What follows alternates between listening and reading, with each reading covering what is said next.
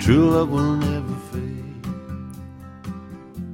True love will never fade. Hey, how's it going, everybody? Welcome back to 英语口语每天学. I'm your friend Ben again. Today, we are going to learn another new slang that is beat around the bush.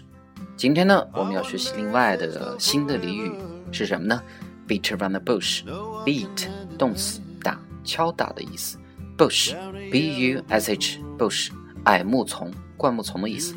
敲打灌木丛，在灌木丛周围敲打，什么意思呢？In English, it means to talk about something without mentioning it directly or avoiding getting to the core of the subject.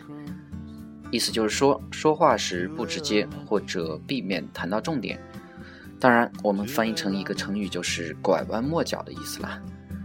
当然，英语里有很多关于 bush 的习语，可能是以前猎人打猎时用的比较多。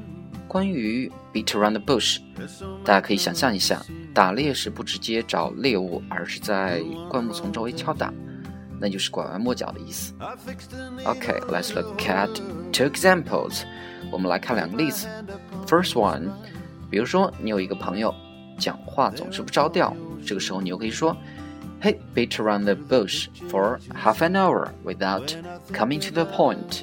他东拉西扯半个小时，还是没有说到点子上。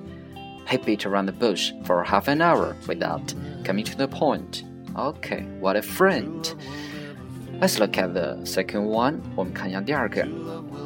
又比如说，你有一个朋友经常找你借钱，这不这次又来了，但委婉的说了好久，也不肯说出想要借钱的想法。这个时候你就可以说，Hey, don't beat around the bush. 不要再拐弯抹角啦。Just tell me what you want. 告诉我你到底想干嘛。If you want to borrow money, get it out of here now. 如果你想借钱，不要再出现在我的眼里啦。Hey, don't beat around the bush. Just tell me what you want. If you want to borrow money, get out of here now. Okay, that's all for today. Remember, beat around the bush. So, see you next time, guys. Goodbye.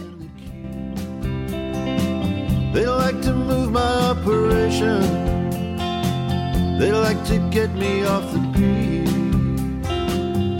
And I dream I'm on a steamer pulling out of heat. When I think about us, I see the picture that we made.